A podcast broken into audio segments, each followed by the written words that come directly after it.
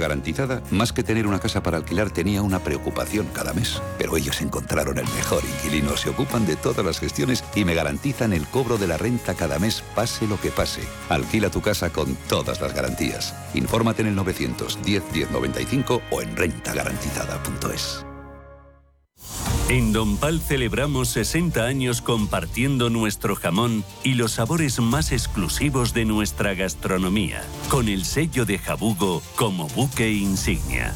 Nuestro objetivo supremo, la excelencia. Gracias por vuestra fidelidad en este largo caminar juntos. Visítanos en donpal.es. Los domingos de 12 a 12 y media de la noche, Diálogos en Familia, en Radio Intereconomía. ¿Qué tal amigos? ¿Cómo están? Les saluda Fernando Díaz Sarmiento. Hoy nos acercamos al universo fascinante de la educación, de la familia. Son nuestros diálogos en familia. Diálogos en Familia. Os esperamos. Entre tú y yo está el buen humor, la motivación y los mejores invitados. Y aún así, queda espacio para la salud. Paula Pérez Salazar y su ejército pacífico de colaboradores están listos para alegrarte el fin de semana. Recuerda que tu cita con ellos es ahora el sábado a las 8 de la mañana. Entre tú y yo, con Paula Pérez Salazar.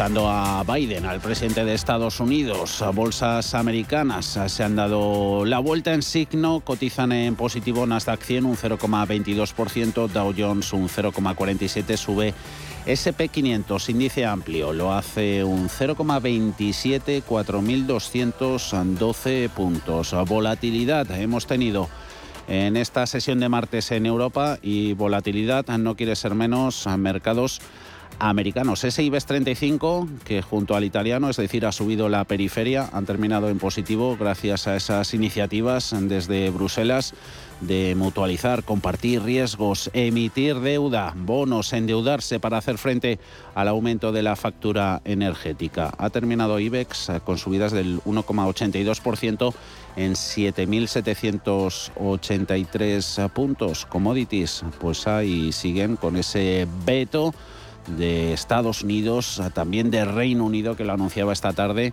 Esa prohibición, Londres opta por que sea gradual el veto a los productos energéticos rusos. Tenemos subidas en West Texas del 6,31%, 126,94%. Lo hemos llegado a ver el barril por encima de 128 Brent, referencia europea 6,6% en los 131,34. Otra jornada que hace prometer un más que interesante consultorio de bolsa. Van a estar con nosotros este martes Sergio Ávila desde IG y Mark Rives de Black Bear. Ya están esperando para entrar. 91 533 18 51 o 609 22 47 16 para las notas de voz y WhatsApp. El suelo se mueve bajo nuestros pies y parece que no hay otra salida. De lunes a jueves, consultorio de bolsa y fondos de inversión en cierre de mercados. Con Javier García Viviani, Radio Intereconomía.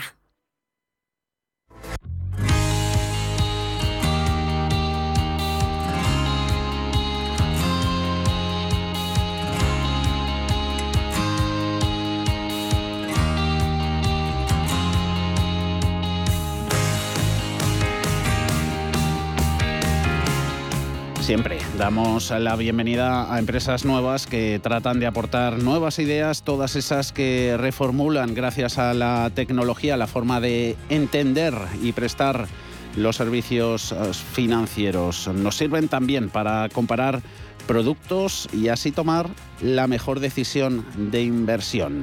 Hoy hablamos de Mercafondos. Está con nosotros en nuestros estudios Jorge González de San Román, su consejero delegado y fundador. Jorge, ¿cómo estás? Hola, buenas tardes. Muy bien, muchas gracias. Gracias por estar hoy con nosotros en Cierre de Mercados. Cuéntanos, Mercafondos, ¿qué es? ¿Cómo surge la idea? Bien, pues eh, podemos definir Mercafondos como el Google de los fondos de inversión. Nos gusta decirlo como es como la enciclopedia donde puedes encontrar cualquier fondo de inversión en el cual estés interesado. Eh, tenemos más de 40.000 fondos de inversión y la idea surge en febrero del año pasado que teníamos, bueno, eh, teníamos otra plataforma que hacíamos marketplaces para el sector banque retail y la vendimos a una compañía americana y en ese momento, pues bueno, fuimos a invertir en fondos de inversión y vimos que no, por lo menos no se cubría el nicho de, que un, un, a particular pueda entrar en la web y buscar fondos de inversión por categorías, por temáticas, por riesgo, por países, etcétera.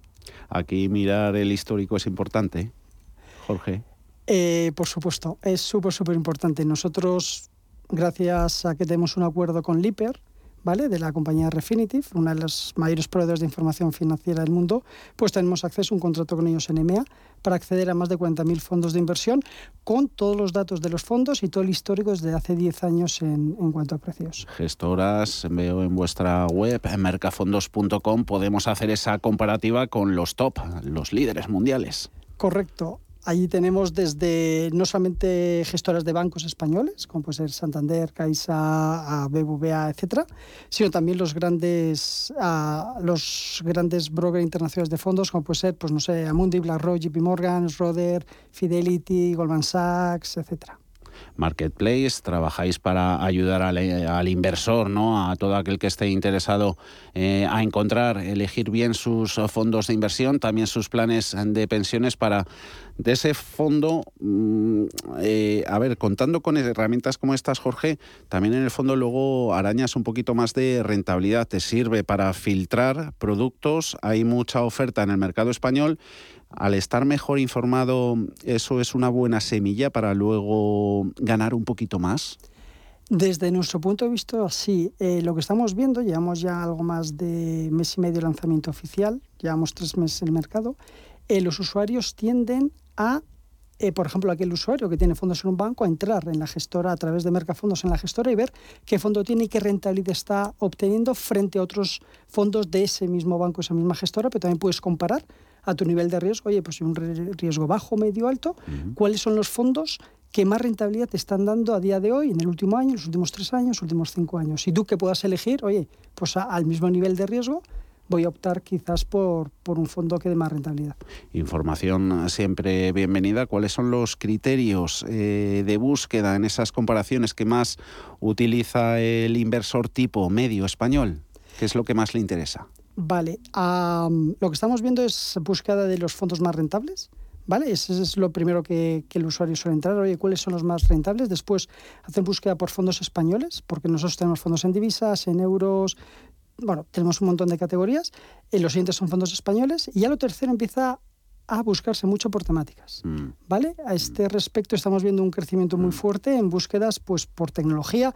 Y voy a comentar un poquito el orden. Es, primero las búsquedas son en fondos que invierten en tecnología, el puesto dos es en finanzas, después viene lujo, agua, inmobiliario, salud, luego divisas, blockchain, robótica. Tenemos más de 30 categorías dentro de, de Mercafondos y tenemos mascotas, bueno, cualquier categoría te puedes ¿Ah, imaginar de ¿Ah, fondos. sí? Los hay, los hay en esas temáticas. Lo sé porque tenemos por aquí muchos consultorios de fondos. Eh, todos los oyentes siempre interactúan con nosotros, nos preguntan. Oye, que también merece la pena echar un vistazo en mercafondos.com. Eh, nos ahorra trabajo. Eh, ¿Energía no está entre lo más buscado actualmente? A día de hoy, energía, a ver, podríamos decir que si entras en Mercafondos y ves los fondos más rentables, nada más entrar tenemos las estadísticas de cuáles son más rentables, en este año están siendo todos los fondos de energía. Los usuarios están empezando a conocerlos y hay muchos fondos y tampoco queremos citar nombres exactos, pero Mercafondos ya, ya vienen.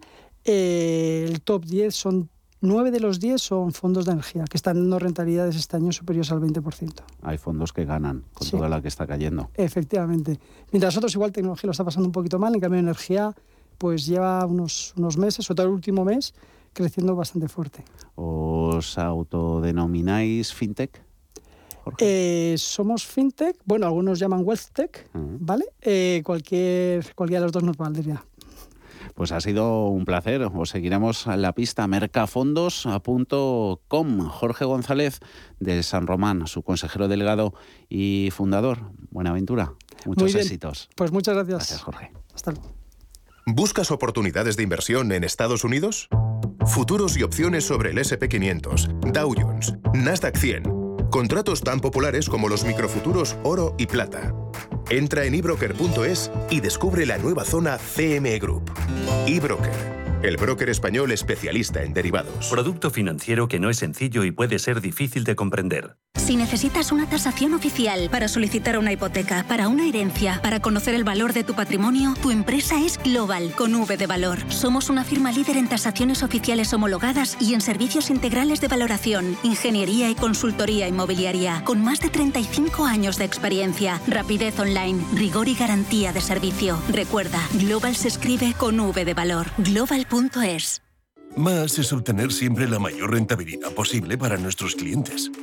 Mucho más es combinar esa mayor rentabilidad con un retorno social para mejorar la vida de las personas. En Renta 4 Banco queremos ofrecerte mucho más.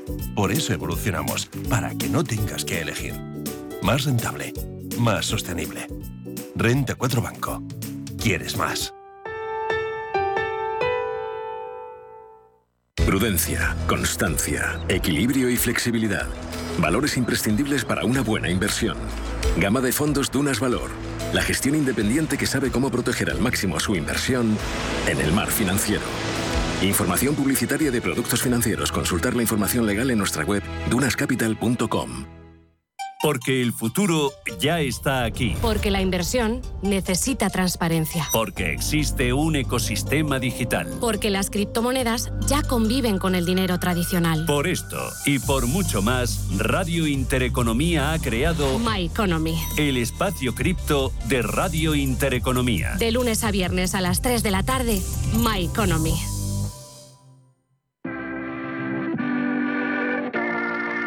91 533 1851.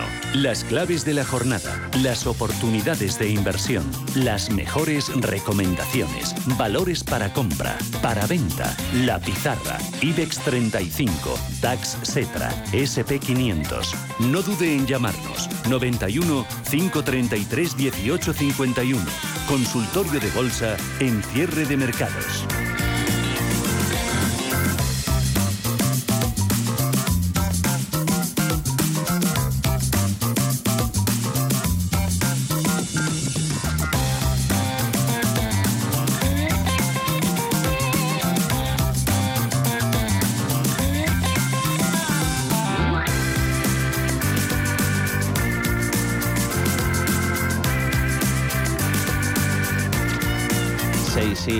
18 de la tarde, 5 y 18 si nos escuchan desde la Comunidad Canaria. Otro día, otra jornada de lo más movidita en los mercados de activos de riesgo y que vamos a analizar. Siempre nos interesan las impresiones y opiniones de los amigos que invitamos a nuestros consultorios de bolsa. Hoy está por teléfono Sergio Ávila de IG. ¿Cómo estás, Sergio? Muy buenas tardes. Hola, ¿qué tal? Muy buenas tardes. Hay una máxima que dice que si no te ha sorprendido nada extraño durante el día, es que no ha habido día. Hoy, ¿cómo lo has vivido, Sergio? Bueno, pues eh, fíjate el día que, llevamos, ¿no? Un día de movimientos realmente increíbles. Eh, si nos fijamos en el intradía, pues hemos tenido los índices eh, subiendo y bajando con claridad. Desde ayer tuvimos una caída en el DAX muy relevante y ahora estaríamos rompiendo una primera resistencia de los 13.150 que podría estar dejando un doble suelo de corto plazo, ¿no? Y lo cual podría motivar a mayores eh, alzas en el corto plazo después de la noticia que se ha publicado de que los miembros de la Unión Europea podrían añadir, eh, podrían emitir bonos de deuda conjunta para poder paliar los efectos negativos de esta de esta guerra. Ya veremos a ver cómo eso lo aplica, ¿no? Si definitivamente eh, sirve para disminuir los costes eh, energéticos a los ciudadanos europeos podría ser una medida, una salida ¿no? de, de, esta situación, porque al final lo que más está preocupando a los mercados es la idea de que la inflación pues pueda eh, impactar negativamente en el crecimiento económico. Si los fondos se utilizan para eso, para hacer que la factura energética a los ciudadanos sea menor y que por lo tanto se frene ese eh, ciclo inflacionista en el que en el que nos encontramos, podría ser una medida, ¿no? Así que de momento, bueno, pues habrá que ir monitoreando el mercado poco a poco pero parece una buena noticia para los para los inversores que hoy pues están rebotando eh, vemos un fuerte rebote mm. en los índices europeos mm.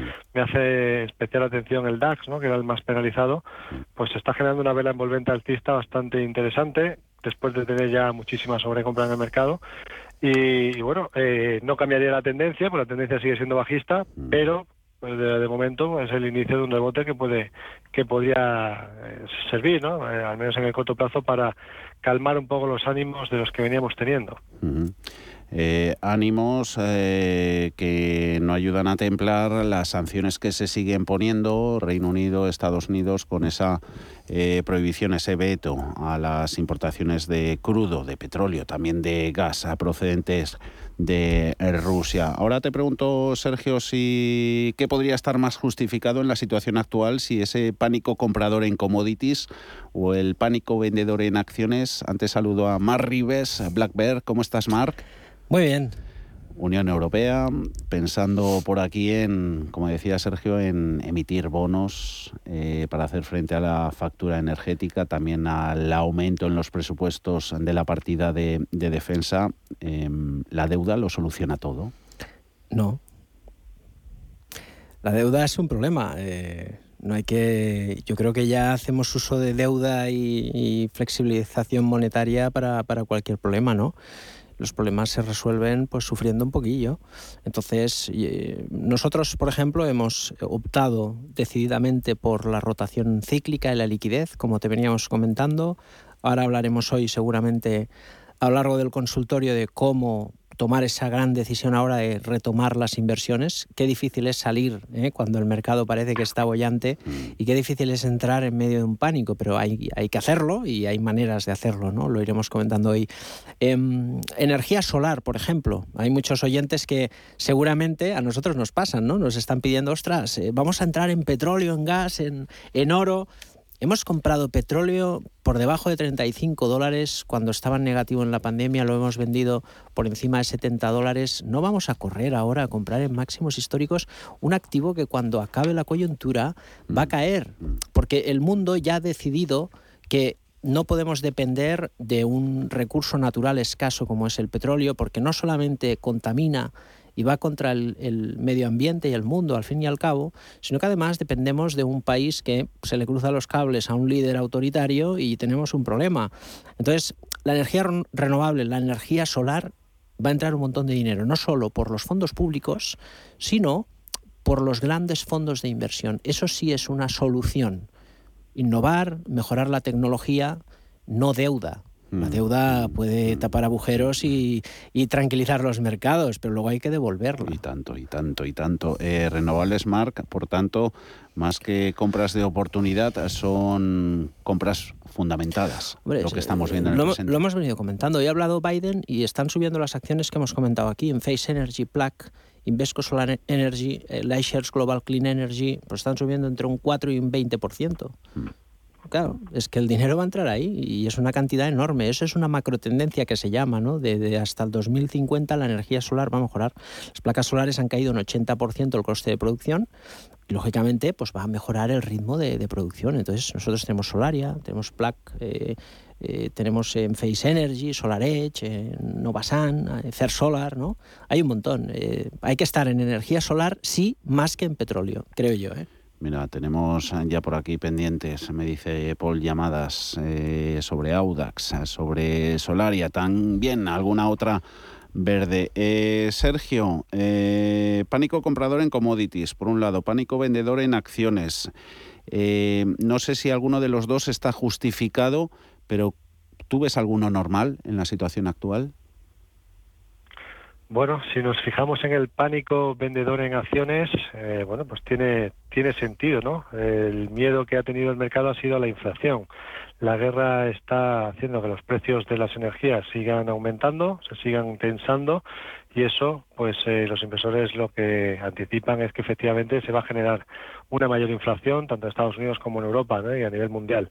Con lo cual, eh, eso al final, la idea de los inversores es que va a impactar negativamente en el crecimiento económico y por lo tanto, cuando eso ocurre, pues eh, lo que tienden es a ajustar las valoraciones ¿no? y por lo tanto, pues tratar de ver cuáles serían los precios acordes a la situación general, con lo cual tiene sentido ese pánico vendedor en acciones que hemos tenido. Y por otro lado, el pánico comprador en commodities también tiene todo el sentido porque si vemos un petróleo que se que sigue pues estando en niveles máximos, que las eh, materias primas agrícolas se siguen disparando, las las industriales también, ¿no? Porque hay miedo a que haya un menor suministro, bueno, pues también tiene su lógica que los inversores pues hayan decantado por comprar eh, la coyuntura, ¿no? En el corto plazo, pues esas esos activos que bueno pues eh, consideraban que podrían ser refugio en un entorno eh, como el como el que tenemos eh, ahora bien ya es cierto que muchos de estos activos pues se han disparado ya están lejos de zonas de soportes y por lo tanto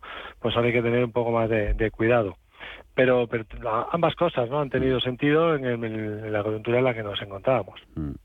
91 533 18 51. Recordamos el teléfono 91 533 1851. Notas que ya tenemos de voz, también comentarios escritos en nuestro WhatsApp a 609 22 4716. Estamos llamando ya al primer oyente. Tenemos varios, ya está en antena, precisamente. Le escuchamos. Santiago, muy buenas tardes. Hola, buenas tardes. Quería, por favor, preguntarle al señor Marribe. tengo, tengo Solaria y tengo Audaz. Eh, Audaz las tengo con bastante pérdida. Las tengo cogidas a, me sale a, a 2,05 la, la acción. Y a ver si podía coger más, si me aconsejaba, eh, eh, si lo ve viable para poder coger más, para más o menos compensar mm. y que tire para, para adelante. Y luego tengo Solaria que la tengo con beneficio, si la sigo aguantando y a ver que me diga, no me corre prisa para soltarla, pero que me aconseje él, por favor, a ver qué opina. Vale. Cuente con ello, Santiago, un saludo. Igualmente, hasta luego. Santiago Mar nos pregunta por Solaria Audax. Eh, metemos ya aquí en el pack eh, otras consultas que nos hacen los oyentes, que teníamos por aquí, mira, Solar Edge, eh, que la, mencionabas antes. Eh, buenas tardes, eh, tengo Solar Edge compradas a 320 euros. ¿Cuándo, se, ¿Cuándo vender?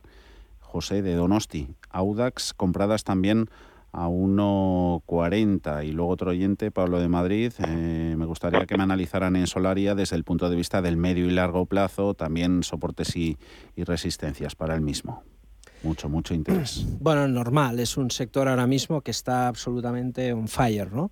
El sector es amplio, la subida ha sido espectacular.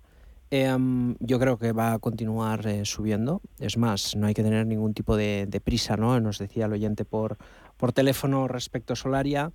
Em, si comprar más Audax, que es un activo débil que está bajando, y soltar a eh, Solaria, que está absolutamente on fire, ¿no? Eh, ni, que se le, ni que se le ocurra. En todo caso, comprar más Solarias.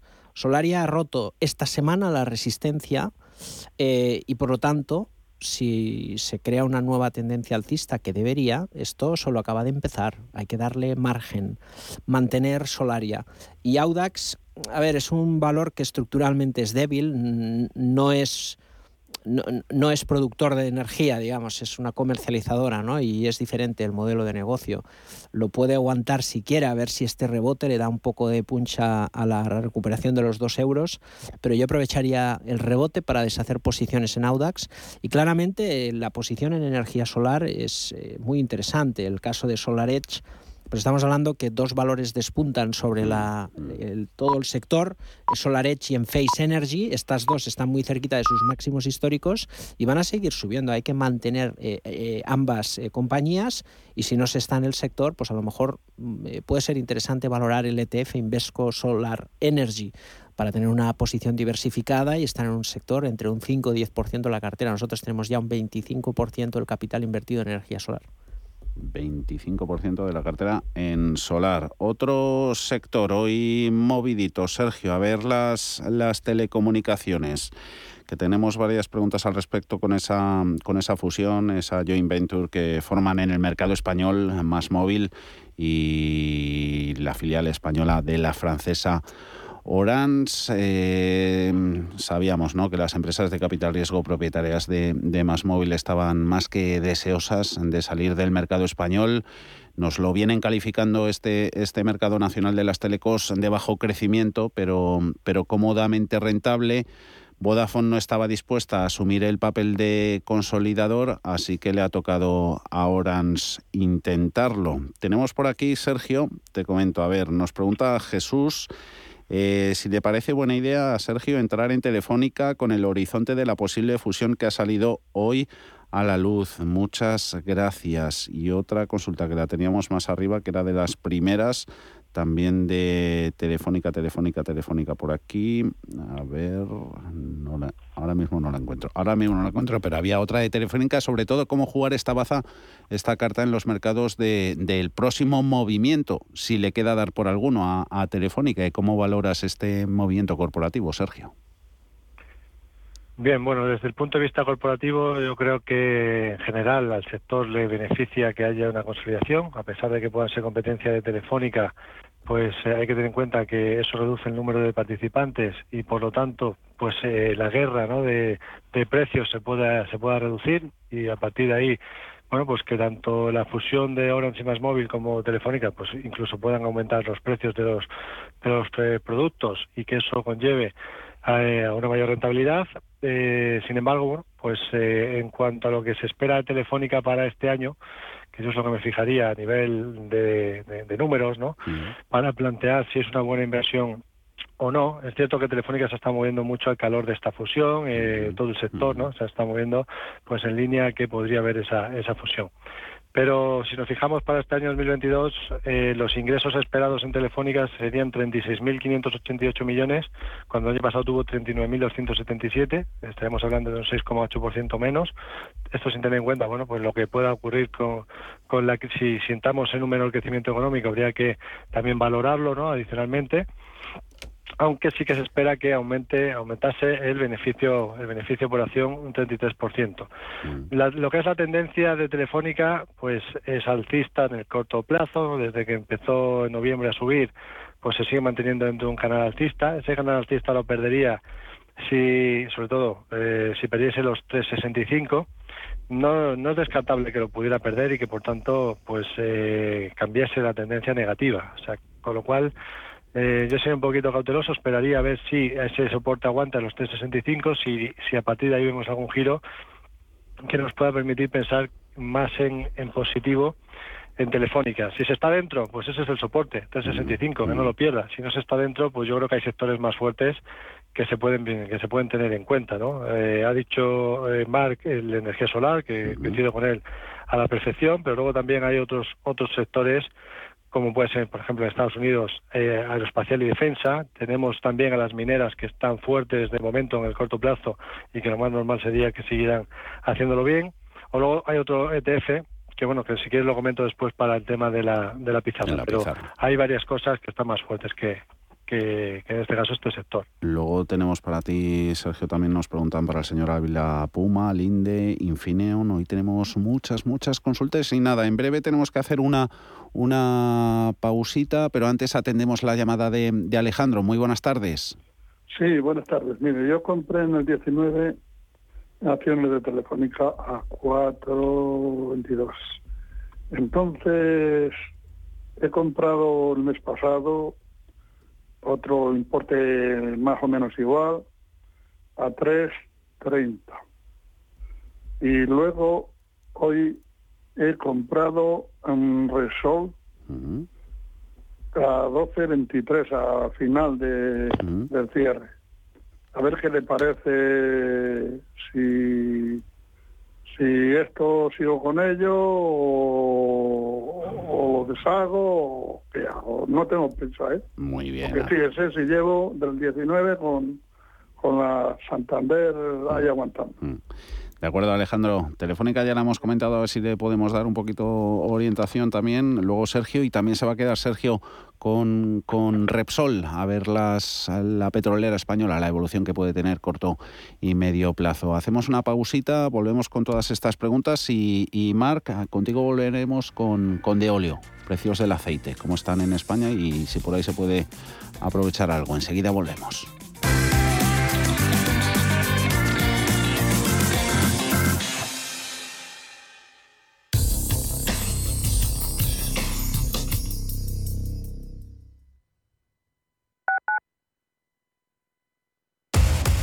Somos aquello que siempre quisiste ser.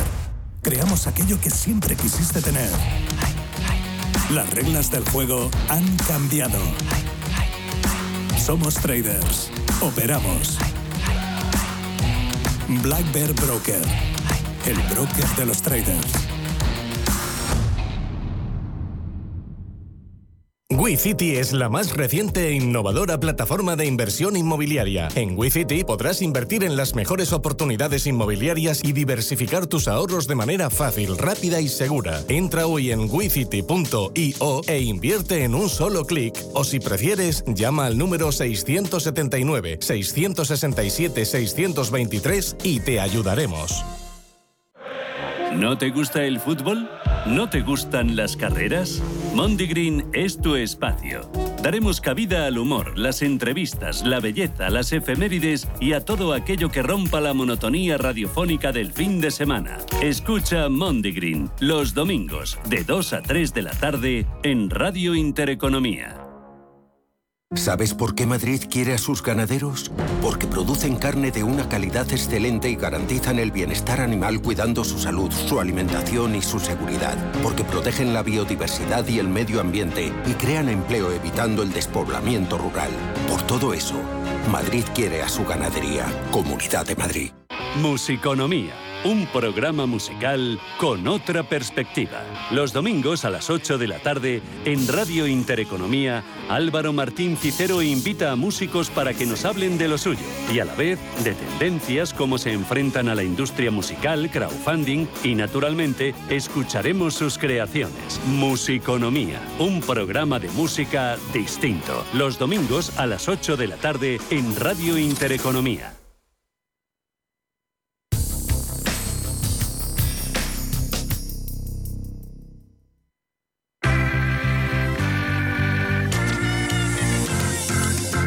El consultorio de cierre de mercados. Arribes, a Blackberry y Sergio Ávila de IG. Sergio, nos vas a analizar Repsol y esa entradita que ha hecho Alejandro a precios de hoy, 12 con, con 23. ¿Buena operación o no? Bueno, de momento el sol sigue estando en tendencia alcista, eh, la tendencia es, clara, los precios del petróleo sí que es cierto que bueno, pues eh, han llegado a precios bastante elevados y no sería descartable que se pudieran tomar algún descanso ¿no? en la subida, pero lo más normal sería pensar que los precios del petróleo se van a, seguir manteniendo altos durante, durante más tiempo, con lo cual, bueno, pues eh, la, entrada en Resol ahí está, soporte clave que no puede perderse los 10,29 mientras se mantenga por encima pues eh, bueno, es cierto que no es el, quizás no es el mejor punto de entrada porque está en máximos ya desde, desde enero de 2020 y ha tenido otras oportunidades un poquito más abajo, pero aún así, bueno, yo creo que es un valor que se puede perfectamente mantener, así que le, debería de ir bien, ¿no? Le debería de ir bien incluso a pesar de que el, de que el petróleo se tome algún descanso. La subida que yo creo que, que también es probable ¿no? después del fuerte movimiento alcista que ha, que ha generado reciente. ¿no? Eh, te digo estas tres para luego ir brevemente con ellas a ver si alguna de las tres te llama más la atención, sobresale sobre las otras. Eh, Puma, material deportivo, son las tres alemanas, eh, que era para el señor Ávila análisis de Puma, Linde o Infineon. Para entrar, se pregunta un oyente, ¿vale, Sergio? Enseguida volvemos con esas. Antes, para ti, Marc, a ver, que la tenemos por aquí.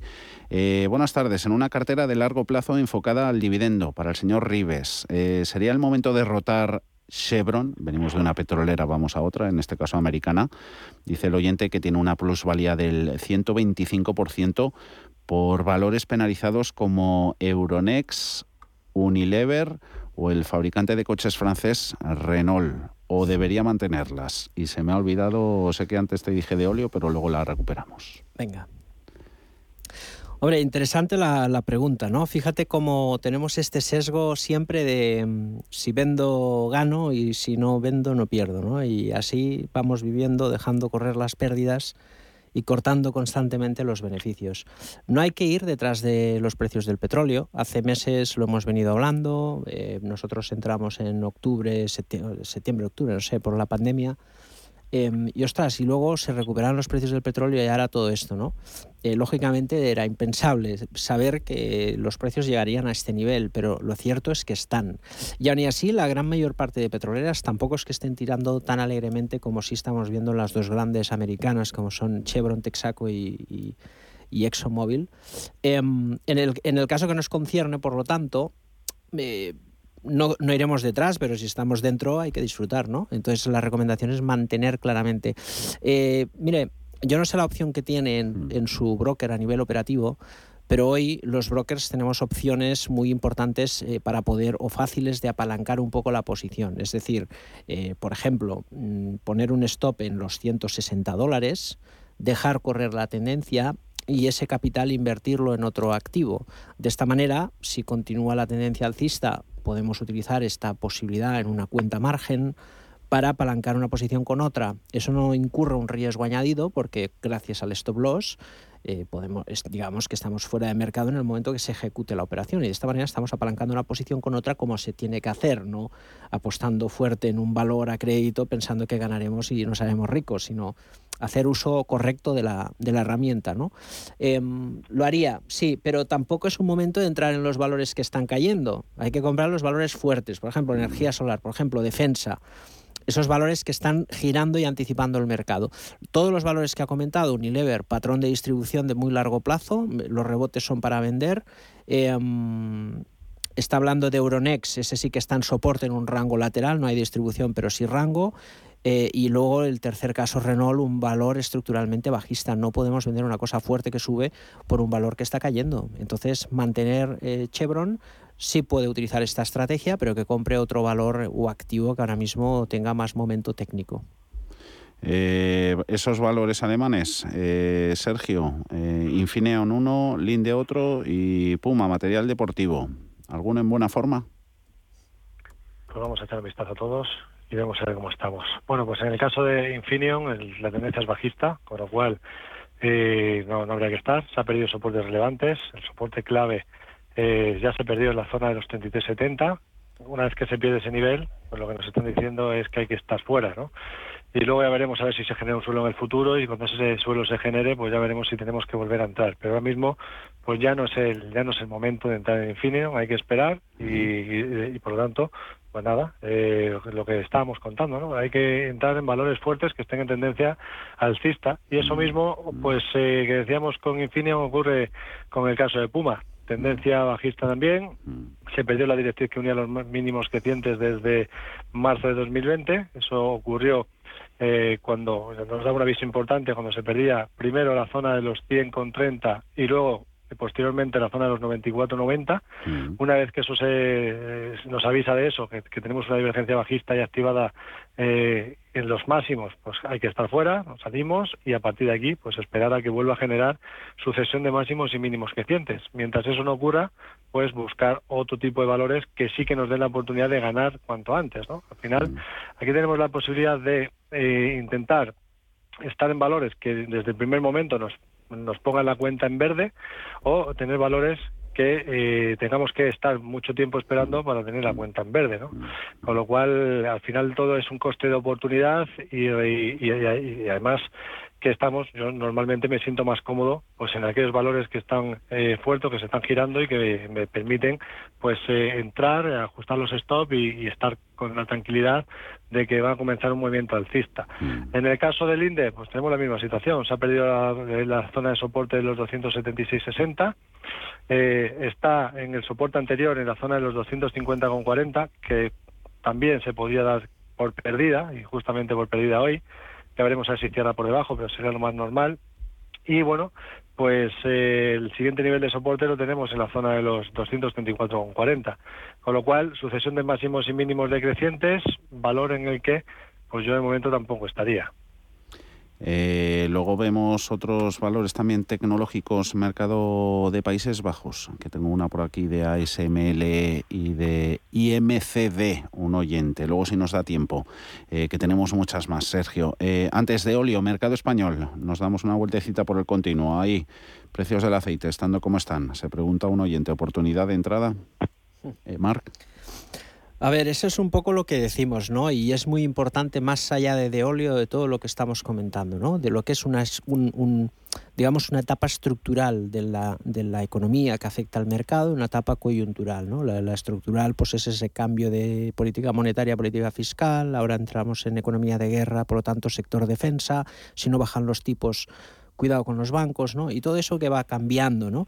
Y hace unas semanas estábamos hablando del sector financiero y te decía, ostras, nosotros hemos vendido el sector financiero, no vamos a correr detrás de los bancos y fíjate, en dos semanas, y ahora estamos a, a, mejores precios que antes de la subida y ahora, ostras, ahora no entramos, ¿no? Entonces el mercado tiene esas cosas. El que corre detrás de un precio acaba acaba perdiendo dinero, ¿no?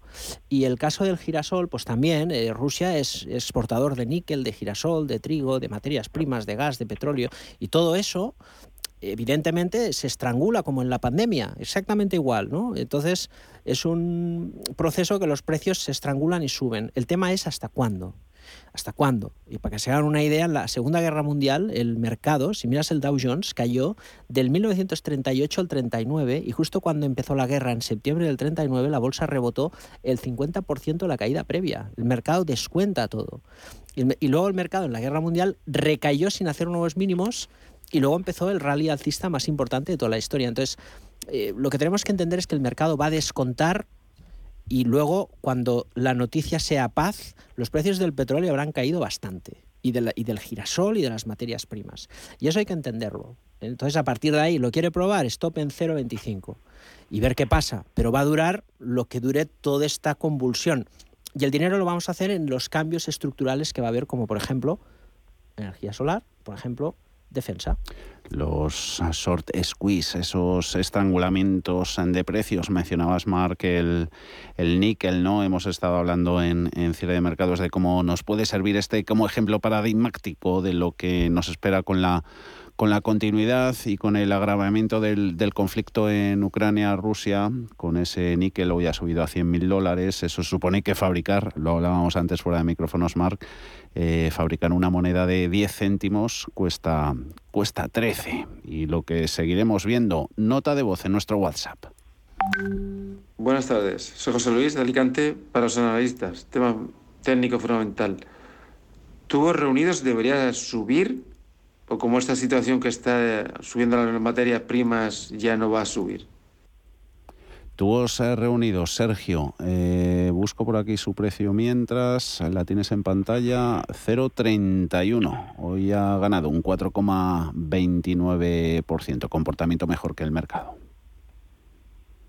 Bueno, pues de momento, de momento lo que podemos, lo único que podemos ver es que la sucesión es de máximos y mínimos decrecientes, con lo cual lo que habría que esperar es a que se genere un suelo antes de plantear una entrada eh, en el valor, ¿no? A nivel técnico. A nivel fundamental, bueno, las expectativas antes de la guerra era que tuviese unos ingresos de 425 millones, un, un 1,9% más que en 2021, y un beneficio por acción de 7 céntimos de euro, que sería un 75% más que el año pasado. Ya veremos a ver si eso realmente se termina por cumplir, ¿no? Pero yo creo que aquí para plantear una entrada en tubos reunidos, eh, al menos deberíamos de ver una superación, que está un poquito lejos, de los 0,3975. Si eso ocurre, nos dejaría un doble suelo, una figura de, giro, de cambio de tendencia, y por lo tanto ahí, pues a nivel táctico de corto plazo, pues eh, quizás se podría intentar buscar un rebote hacia la zona de los 0,47-27. Pero mientras que eso no lo haga, pues estamos en una tendencia bajista, sucesión de máximos y mínimos decrecientes, y no hay que estar en valores bajistas, ¿no? Porque asumimos el riesgo de que siga cayendo más y que luego pues no encontremos el momento en el que realmente se dé la vuelta y que tengamos un valor en cartera durante más más tiempo del que nos gustaría. Con lo cual, bueno, pues esa sería la reflexión. Mm, vamos a seguir mirando mercados. Eh, miramos ahora el Setra, eh, HLAG Mark. Eh, es para ti. César nos pregunta. Acabo de entrar en Hapag Lloyd, es HLAG el, el código del Setra, compañía de transporte marítimo de contenedores 230,50, aprovechando el recorte de hoy y que en dos días presenta resultados. Dice que espero que sean buenos. Agradecería que me dieran su opinión sobre el valor y, soportes a tener en cuenta. A ver qué ves por ese, por ese gráfico. Bueno, la verdad que mucha volatilidad, como todas las compañías de transporte marítimo.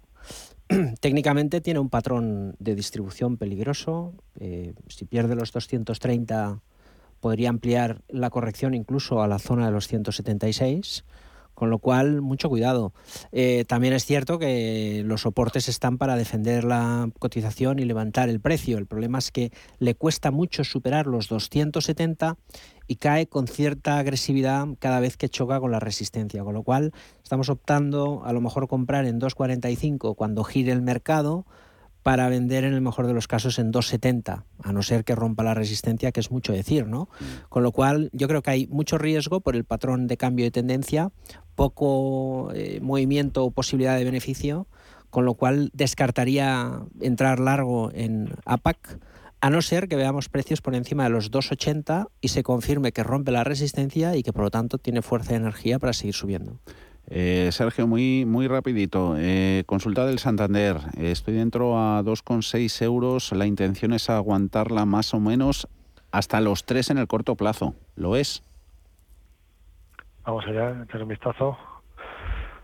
Bueno, Banco Santander, ¿cómo se ha deteriorado la situación de los bancos? Eh? Que, que, nos está dando que teníamos la esperanza de que esas subidas de tipos de interés pudieran aumentar la rentabilidad de los de los bancos y de repente nos encontramos con una guerra en Ucrania que hace que las expectativas eh, de crecimiento se reduzcan en Europa, que podamos vernos afectados y que se afecten todos los sectores cíclicos y particularmente pues el sector bancario, ¿no? que eh, después de que se haya pues también puesto esas medidas a la banca rusa de salida del SWIFT y, también por otro lado la, la idea de que Rusia puede, puede terminar en un default y que eso podría afectar a algunos bancos europeos y que por, eh, ende se pudieran ver algunos otros afectados eh, de, manera indirecta. ¿no? Y eso pues eh, lo estamos viendo en la cotización de momento es cierto que ha vuelto a lo que era el canal. Teníamos un canal bajista en el caso de Santander desde el 27 de abril. Había tocado dos veces en la parte inferior del canal eh, y ahora mismo pues ha vuelto a situar en esa zona. Eh, está bastante sobrevendido ya después de todos los días que viene cayendo, que viene cayendo con muchísima fuerza. Y tenemos un soporte relevante en la zona de los 2.3581, ¿no? que es por donde pasaban los mínimos de enero. Eh, esa sería la clave. Yo aquí en este caso sí, lo que sí quería es si hubiésemos algún rebote ahora en el, en el sectorial bancario de vuelta a la zona de los 2,90, 3 euros, en el caso de Santander, pues eh, intentaría deshacer posiciones si están beneficios o no pierde para, bueno, pues eh, intentar reducir el riesgo, ¿no? A compañías que pudieran en este caso verse afectadas por por todo el tema que estamos viviendo. Y rápido que nos da tiempo antes de la pizarra, nota de voz. Sí, buenas tardes. Me gustaría saber qué opinan de Grifols, que un día sube un 7% y al día siguiente lo baja.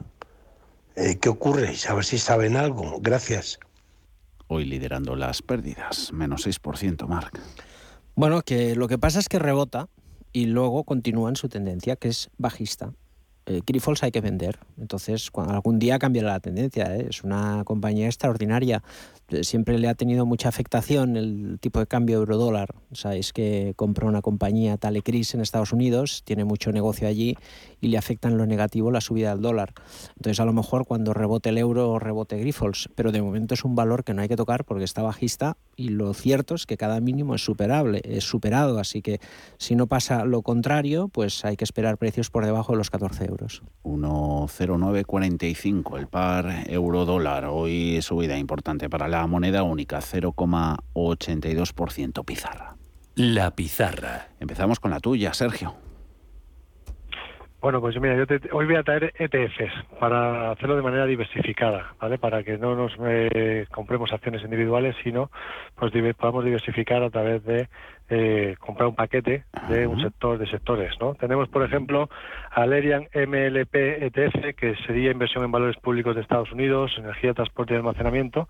Eh, está cotizando en 38.66. Si rompe la zona, precios de cierre diario de los 39.37 nos activaría un posible gran objetivo alcista por ruptura de un rango lateral, con lo cual ahí podríamos tener eh, cosas interesantes. Luego, en el caso, de, ya lo ha comentado también Mark, ¿no? en el caso de las energías limpias, en, el ETF de Estados Unidos, el I6 Global Clean Energy ETF, eh, hemos visto que ha dejado un doble suelo en la zona de los 17-18, ha cumplido ya el objetivo por doble suelo y ahora nos faltaría ver si es capaz de romper la directriz bajista que une los eh, mínimos eh, decrecientes desde el 21 de enero. Eso pasaría por el entorno de los 22-18. Si rompe esa zona, que podría ser ahora más probable, pues tendríamos una gran figura de eh, cuña descendente con implicaciones alcistas que nos podría dar un gran un gran movimiento ¿no? Eh, y por lo tanto pues positivo por ahí y luego dentro de sectores pues tenemos también el de aeroespacial y defensa que, bueno, lo que sería el ETF ITA, el I6 Aerospace and Defense ETF, si nos rompe la zona de los 114.31, pues nos dejaría también un gran rango lateral roto por la parte superior, con lo cual nos dejaría la posibilidad de mayores de mayores alzas. Y luego hay otro que es el SPDR SP Aerospace and Defense, que lo que nos ha roto ha sido un canal bajista por la parte superior eh, ahora cotiza en 120,91 dólares y podría tener un objetivo de subida adicional hacia los 132,51 en este entorno bélico en el que nos encontramos. Así que, bueno, pues unas pinceladas ahí de diversificación. ¿Y tú qué nos escribes, Marc?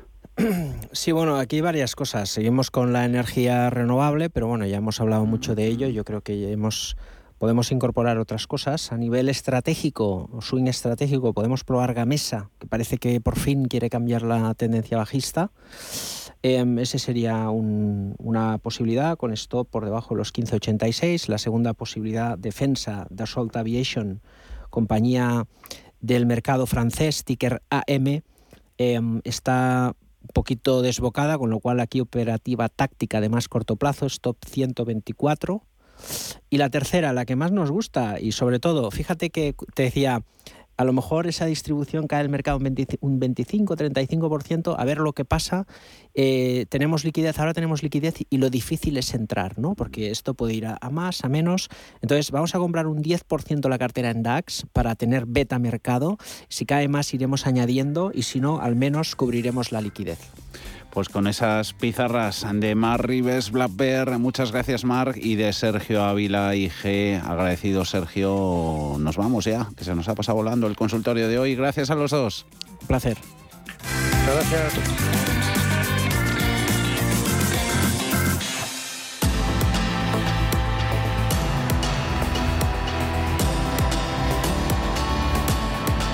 Rápido nos vamos. Eh, siguen ahora con subidas. Índices americanos generosas. Más del 2% en Nasdaq, 1,4% en Dow Jones y en SP. Mañana volvemos, 4 de la tarde, como siempre. Hasta mañana.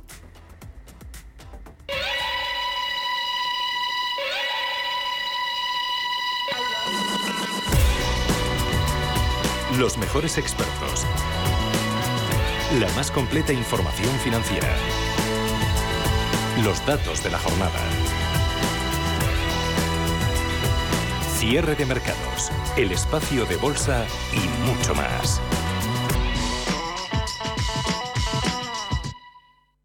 Si mantienes la cabeza en su sitio, cuando a tu alrededor todos la pierden, si crees en ti mismo cuando otros dudan, el mundo del trading es tuyo. Trading 24 horas, un sinfín de oportunidades. Cuando ves la oportunidad, IG. Todas las operaciones conllevan riesgo. 76% de las cuentas de inversores minoristas pierden dinero en la negociación de CFD con este proveedor. Debe considerar si comprende el funcionamiento de los CFD y si puede permitirse asumir un riesgo elevado de perder su dinero. Mercado de divisas. La actualidad del euro, el dólar, la libra y todo el mercado Forex. Un programa presentado por Raúl Castillo. Elige tu propio camino en el mundo de la inversión. Mercado de divisas. Los miércoles de 2 a 3 de la tarde en Radio Intereconomía.